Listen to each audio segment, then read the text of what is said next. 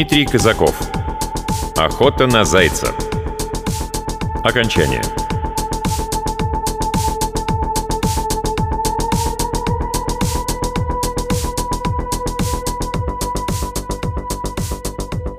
В кают-компанию я явился трезвым, как стеклышко, собранным и бодрым.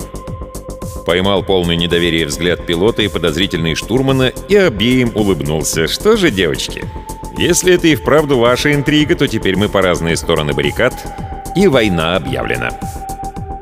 Нет, я не фанат старика Хемуля, но летаю с ним восемь с лишним лет и как-то привык.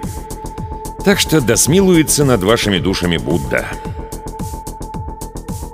Капитан сидел на своем месте, сгорбленный, мрачный. За один день он постарел лет на пять. «Все собрались?» — прорычал он без обычного напора. «Начинаем доклад».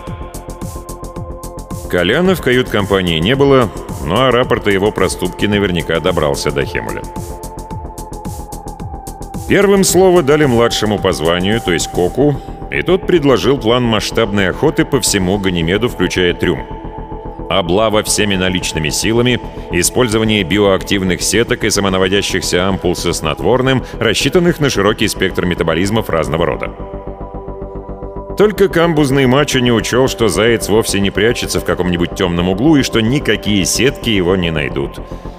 «Да, спасибо», — проворчал Хемуль, когда Кок смолк. «Дальше кто?» «Ты моя. Можешь рот не открывать». Бортврач сердито затрепыхал ресницами, но поскольку на нее никто не смотрел, быстро прекратила это занятие.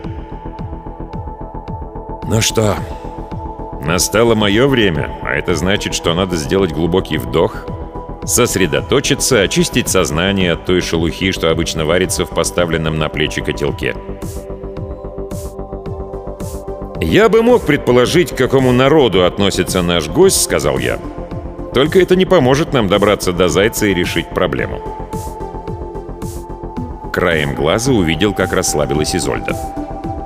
Взгляд штурмана остался столь же колючим. Ясен пень, она знает меня намного лучше. Но я предлагаю извлечь из карцера к... К... Николая и дать ему высказаться. Хемуль нахмурился. «Зачем?» Он кое-что придумал. И я в гробовой тишине озвучил замысел нашего механика. «Уменьшить пространство Ганимеда, чтобы добыть некоторое количество времени?» — переспросил начавший багроветь капитан. «И при этом ужать наш груз? Знаешь ли ты, что мы везем? Ведь знаешь, тебе положено каждый грамм на вес золота!» «Это не может сработать», — вступила штурман. «Полный бред! Он же алкаш!» Неужели может предложить что-то разумное?» Я хотел напомнить, что этот алкаш обеспечивает бесперебойную работу капризного движка и что лишь его трудами серьезных сбоев у нас нет уже три года. Но даже открыть рта не успел. «Ерунда», — заявила Изольда. «С пьяну померещилась, а ты поверил». «Дайте ему шанс», — все же вставил я, глядя на Хемуля. Включи мозги, старина, ты же должен понимать, что внятного шанса избежать крупных неприятностей у тебя нет. Что ты всеми руками и ногами должен хвататься за предложенную Коляном соломинку. Вразуми тебя, Бадхисатва Кшинтигарбха. Увы, не вразумил. «Никаких шансов!» — взревел капитан, вскакивая. «Все, заткнись, коммуникация! Тебя выслушали. Теперь слушаем других!» Ну все, включен режим тиран и деспот, да еще и на максимальной мощности, так что спорить бесполезно, если скажешь чего поперек, то огребешь неприятности по всему спектру, от инфракрасного до ультрафиолетового. Я почесал подбородок и откинулся на стуле.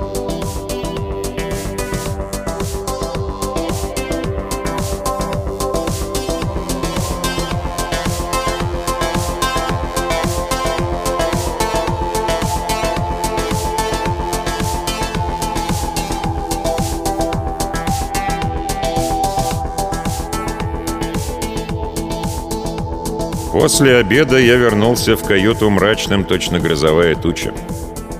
Понятно, что пилот и штурман не предложили ничего толкового. Вторая изложила некий план, малопонятный для людей, не освоивших продвинутый курс инмерной физики. Его и решили принять.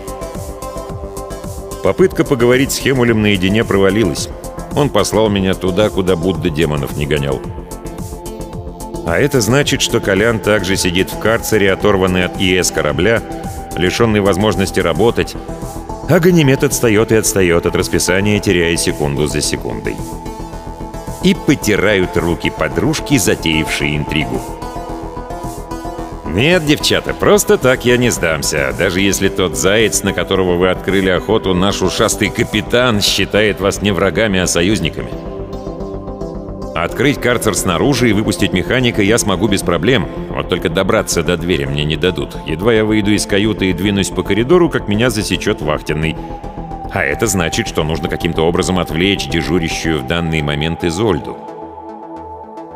Очень жалко, что я не такой фанат стреляющих штуковин, как наш славный Кок, и у меня нет шокового пистолета. Позаимствовать у Майи снотворное — но нет, пилот из моих рук, не будь дурой, есть или пить не станет. Остается только саботаж. Преднамеренное создание аварийной ситуации, причем учинить его надо таким образом, чтобы вахтенный напрягся, но при этом не возникло реальной угрозы. А то сгинем в мглистых областях подпространства и все дела. К двигателю лучше не соваться. Опасно. К системе жизнеобеспечения я не имею доступа, зато вот устройствами трюма могу управлять, поскольку именно специалист по коммуникации замещает капитана при погрузке или разгрузке. Я потер руки и нырнул в недра ИС.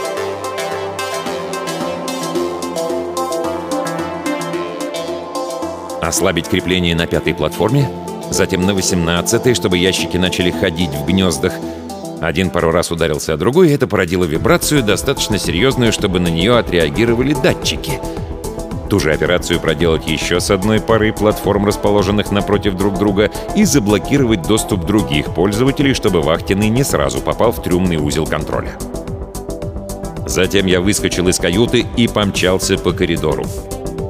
Сколько времени понадобится Изольде, чтобы разобраться и решить проблему? Минут пять. Но больше мне и не надо. — повороту кают-компании я слетаю вниз по лестнице и оказываюсь в другом коридоре, куда более узком и плохо освещенном. Кладовые, карцер, а дальше проход в двигательный отсек, где Колян знает каждый уголок и спрячется так, что его и с собакой не найти. Блоков же слежения там нет и быть не может, они установлены только в жилой зоне. У двери карцера я остановился, тяжело дыша, и приложил ладонь к пластине замка щелкнуло, и у меня отлегло от сердца. Слава Будде, Изольда не успела аннулировать мои права доступа. Свет упал на Коляна, сидевшего в окружении штабелей из коробок. «Это чё?» — спросил он, заслоняя глаза. «А, ты, братишка, меня выпускают?» «Нет», — ответил я, нервно озираясь. «Вылезай быстрее и уходи отсюда. Спрячешься в двигательном, соберешь свой прибор и включай его быстрее, иначе нам всем труба. Хемуля уберут, на его место Изольду поставят, она это все и заварила, и штурман при ней. А если они власть заберут, то мы с тобой вряд ли на Ганимеде останемся и уволят нас вовсе не по собственному желанию». «Ух ты!» Колян вскочил на ноги. «Вот бабы, а! От них все зло, я это всегда знал!» Я отступил, давая механику выйти в коридор. Теперь мы по флотским законам бунтовщики. «Что будет, когда ты включишь свое устройство?» — спросил я, едва Колян оказался рядом. «Я имею в виду с той штуковиной, которую принес на борт Заяц и с ним самим». «Фиг знает!» Механик поскреб в вихрастом затылке. «Может, типа резонанса, рассыплется на атомы и все дела. А может, перестанет работать, вернется в пространство, его хозяин вывалится где-то в гальюне на голову нашему капитану или у Майи под койкой материализуется. Он хихикнул, представив, должно быть, эту картину, но тут же вновь стал серьезным. «Айда со мной! Там в двигательном и пять человек можно спрятать!» «Нет, я лучше их задержу». Со стороны лестницы доносились торопливые шаги. Кто-то спешил принять участие в нашей беседе. «А то по горячим следам могут и догнать. Уходи, быстро!» Спасибо, братишка, век не забуду!» И Колян, хлопнув меня по плечу, рванул в сторону двигательного отсека. Я же закрыл карцер и развернулся навстречу погоне.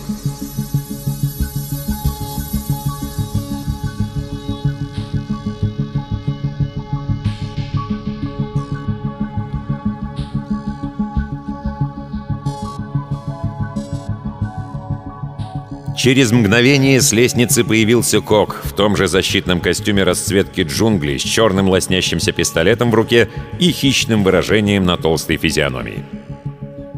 Именно об этом наш хозяин камбуза мечтает, шинкуя овощи или чистя рыбу. Подвиги, война, охота на человека. Всемилостивый Будда, избави нас от людей с подобными грезами.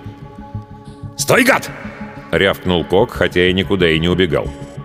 «Стою», — отозвался я флегматично. «Чего надо?» От такой наглости он даже опешил — но тут же наставил на меня оружие и заорал во всю глотку. «Где механик?» «Нету!» Я развел руками.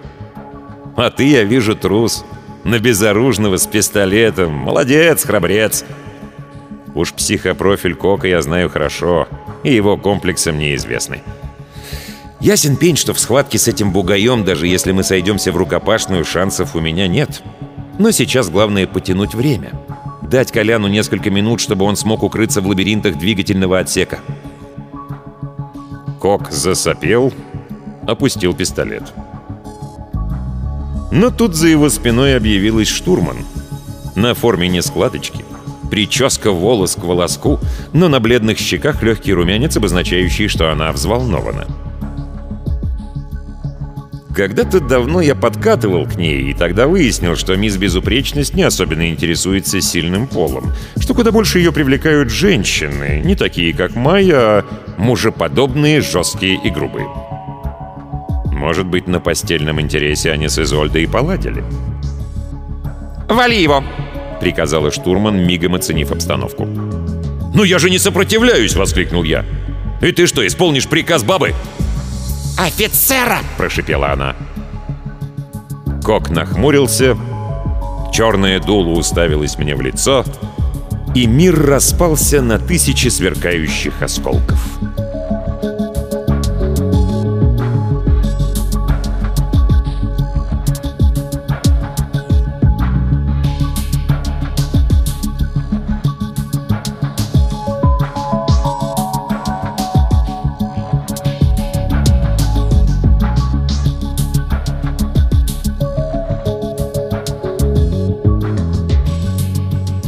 Голова болела, словно по ней лупили молотком. Глаза вроде открывались, но видели лишь темноту, и вообще я не мог понять, где именно нахожусь и как тут оказался. Рукам и ногам что-то мешало двигаться, затылком и спиной я ощущал металлическую прохладу. «Ох, вразуми меня, Будда грядущего Майтрея!» Понемногу в башке прояснилось, я начал осознавать, что со мной творится. Слава всем бодхисаттвам, это не паралич. Просто руки и ноги мои связаны. Это не слепота, а темнота карцера. Да, Кок все же выстрелил в меня из шокового пистолета. От этого и боль в голове, и желание выблевать собственные внутренности, и дрожь в мускулах. Ну а то, что меня связали, можно объяснить лишь мстительностью штурмана. Выбраться из карцера я не смогу при всем желании, а чтобы механик меня не освободил, в коридоре наверняка поставили часового. «Эй!» — позвал я. «Ты тут?» «Мне не положено с тобой разговаривать!» — отозвался Кок снаружи. «Заткнись!» Ладно, можно и помолчать, и отвлечь себя, скажем, вниманием дыхания, что заповедано практиковать всякому, кто нашел прибежище в Будде, Дхарме и Самхе, Первый вдох. Второй. Третий. Едва я досчитал до десяти и начал снова, как произошло нечто странное. Темнота вокруг словно мигнула, а внутри моего тела обнаружились многочисленные пустоты, начавшие сжиматься с удивительной скоростью. Меня будто потянуло одновременно во все стороны. — я услышал, как изумленно ахнул Кок в коридоре, сам издал нечто вроде всхлипа и отключился снова. Повторно из пучины бессознательности меня вырвал проникший под веки свет. Я повернул голову и саданулся виском о твердое, да с такой силой, что почти услышал, как промялась кость. Перед глазами засверкали звезды всех цветов радуги, а губы сами выплюнули непотребное, но очень полезное в данной ситуации ругательство. «Ха-ха! Жив, курилка! Мертвые не матерятся!» Громыхнул в вышине голос Хемуля. Я все же разлепил глаза и обнаружил, что дверь карцера открыта, что голову приласкал об угол одной из коробок, а капитан, немного смущенный, высится надо мной словно башня. «Давай я тебя развяжу», — сказал он, опускаясь на корточки. «Ты это... прости меня». Воистину, день удивительных событий продолжается. Извинения в репертуар Хемуля не входят, и признать свою неправоту для него не проще, чем грешнику обрести воплощение на небесах Тушита. «Понятно, что ты бунтовщик, но это мы забудем», — говорил капитан, развязывая веревки на моих конечностях, к этому моменту онемевших. «Я тебе не поверил, и зря. Колян собрал какую-то фигню и запустил ее, так все время назад вернулась и перестала убывать, хотя никакого чужака нигде не появилось». В голосе Хемуля недоумение мешалось с недовольством. «Ну, главное, что отставания больше нет, и мы на курсе». Я пошевелил пальцами на освобожденных ногах, ощутил, как в них вонзились тысячи иголочек. Хорошо, хоть и болезненно. Колян еще нес что-то по поводу того, что это Изольда и Штурман под меня рыли. Капитан нахмурился не хуже Дхарма Палы, гневного божества. «Только это бред полный!» «Ага», — буркнул я, разминая руки. «Про идею механика они тоже говорили бред?» Кисти горели так, словно я держал их над огнем, но это было лучше тупого болезненного онемения. «Так ты тоже в это веришь?» Глаза Хемуля гневно блеснули. «При чем тут вера?» Я с тяжким кряхтением, опираясь на коробки, поднялся. «Факты говорят сами за себя». И я рассказал капитану обо всем. И о том, как Изольда во время стоянки отвлекала Кока, как штурман пыталась сделать то же самое с Коляном, чтобы не дать ему придумать что-нибудь, и как пилот извлекла механика из моей каюты в тот момент, когда он работал над проблемой. «Погоди», — сказал Хемуль, едва я закончил. «Но сейчас мы не теряем время. Обозначать это может только одно. Чужак занимает на борту пространство. Но где он?» «Чужака не существует», — сообщил я. «Зайцем, за которым идет охота, был ты». «Не понял?» Голос капитана перешел в рык. Того, гляди, блеснет молния и ударит гром. «Иди собери народ в кают-компании и приготовь обвинительную речь», — сказал я. «Доказательства я тебе предоставлю».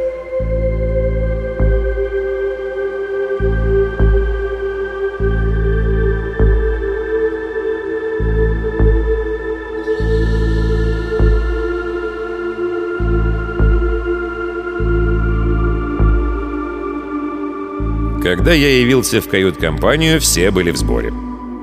Улыбающийся Колян, насупленный Кок, ничего не понимающая Майя, смердящая новым парфюмом и уверенная, что все только о нем и думают, и наши заговорщицы, сидящие точно на иголках. «Приступим!» — рыкнул Хемуль, бросив на меня вопросительный взгляд. Я кивнул. То, что я искал, я обнаружил там, где и предполагал. На камбузе в одном из многочисленных шкафчиков, куда Кок, если и заглядывает, то лишь по самым большим праздникам, поскольку там хранятся формочки для пирожных, тортов и печенья, всего того, что он именует дамской ерундой. «Приступим!» — повторил капитан и, вперев гневный взгляд в Изольду, принялся излагать. Надо отдать должное, держалась она хорошо. Не изменилась в лице, даже услышав обвинение в саботаже и заговоре. Только гордо вздернула подбородок, а когда Хемуль замолк, произнесла звенящим от напряжения голосом «Это только слова! Вы ничего не докажете!» «Почему?» — спросил я, улыбаясь, будто постигший окончательную истину Архат. «Докажем». И выставил на стол кубик из светлого металла — Небольшой, в ладони уберется на верхней грани ручка, а на одной из боковых видна панель управления, компактная, универсальная и простая, чтобы разобрался даже не самый умный гуманоид. Вот тут Изольда нервно вздохнула, да и штурман дернулась точно от удара. «А, вижу, что эта штука вам знакома!» Я перестал улыбаться. «Это очень хорошо». «Нет, вижу первый раз», — отрезала пилот, но глаза ее бегали, выдавая ложь. «Для остальных поясню». Я обвел аудиторию взглядом, отметил вытаращенные глаза Майи. Это прибор ордайского производства. Вон и клеймо стоит под рукояткой. Как он точно называется, я не в курсе. Но это легко выяснить, как и то, где он произведен, когда и кем приобретен. Как известно, ордайцы крайне щепетильно относятся к своим высокотехнологичным изделиям и никогда не продают их анонимно, и даже посредники не пойдут на сделку, не зафиксировав покупателя. Это было правдой и определить весь путь оказавшегося на Ганимеде устройства от мастерской до нашего корабля мы сможем, как только вернемся в Ньютоново пространство. Изольда обмякла на стуле, на миг закрыла глаза рукой. Ага, ее проняло. «Я... я...» — произнесла она осипшим голосом. «Подаю рапорт об уходе. Сейчас. Сегодня же. И я...» добавила штурман и всхлипнула, мигом потеряв весь лоск. Не самый плохой выход. Ссор из избы не выносим, заговорщиц саживаем на транспортном хабе, там же запрашиваем пару спецов нужного профиля из резерва, чтобы только пройти следующее плечо до орбитала Сардан, ну а там найдем кого на постоянку. Настала моя очередь вопросительно смотреть на Хемуля. Давить еще или хватит? «Обе под арест!» — прорычал капитан, переводя взгляд с пилота на штурмана и обратно. «Сидеть по каютам тише воды ниже травы! Право доступа к ЕС я вас лишаю! Проводи, кухня!» «Так она меня использовала!» — прошептал багровый от гнева Кок, вставая. «Гадина! А говорила, что любит!»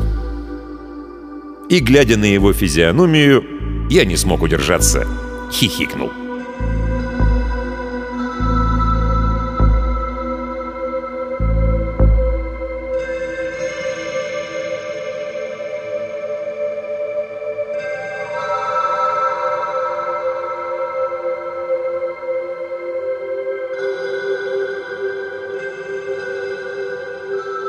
Выход в обычное пространство сопровождался, как обычно, мягким толчком. Экраны в рубке, много дней бывшие равномерно серыми, залила густая чернота, усеянная крапинками звезд, и ИС Ганимеда тут же подсветила одну из них, ту самую, которая не звезда на самом деле, а транспортный хаб, где ждут не дождутся нашего корабля. Вспыхнул белым огнем блок связи, обозначая подключение к локальной информационной сети — «У нас примерно шесть часов», — сказал Хемуль вместе с креслом, поворачиваясь туда, где сидели мы с Коляном. «По правилам нам в рубке делать нечего, но сегодня особые обстоятельства». «Хватит!» — уверенно заявил механик. «Смотри!»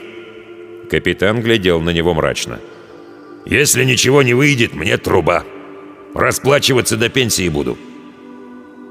Тот процент пространства, который мы обменяли на столь необходимое время, обернулся для Ганимеда потерей не одной сотни килограмм ценнейшего груза, проходившего в накладной по весу.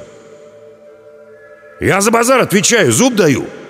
И Колян чиркнул себя пальцем по горлу. Пока мы шкандыбали по подпространству, он разобрал ордайский прибор, соединил его со своим и пообещал, что это устройство каким-то образом вернет все на корабле взад, как было — в ответ на просьбу объяснить, как это работает, механик залез в такие дебри, что нить беседы потерял даже Хемуль, которому по должности положено разбираться в энмерной физике и тому подобных вещах. Ах, помоги нам все Будды и Бодхисаттвы разом!» «Тогда включай!» — приказал капитан. Гордый Колян нажал большую красную кнопку на своем агрегате через силовую линию, подключенном к энергосистеме корабля. Свет мигнул, экраны погасли, меня дернуло одновременно вверх и вниз, и вправо, и влево, и еще внутрь себя тоже. Через мгновение все стало как обычно. «Ну вот, Мы позаимствовали немного времени у нашей вселенной и закачали его внутрь корабля и превратили в пространство», — сказал Колян. «Ну что, Кэп, как там груз?» «Норма». И тревога на лице Хемуля уступила место облегчению. «Все как надо. Запрос на хаб я послал. В резерве у них есть и штурман, и пилот, так что все в порядке». Ну, слава Амитабхи, Акшопхе, Амагаситхе и прочим нашим просветленным благодетелям. «Так это...» Механик щелкнул зубами и подмигнул, после чего извлек из-за отворота комбинезона соблазнительно булькнувший сосуд. «Не вижу повода не выпить. Стаканы найдутся, Кэп?» И тиранический деспот Хемуль не вспыхнул от гнева, а просто кивнул.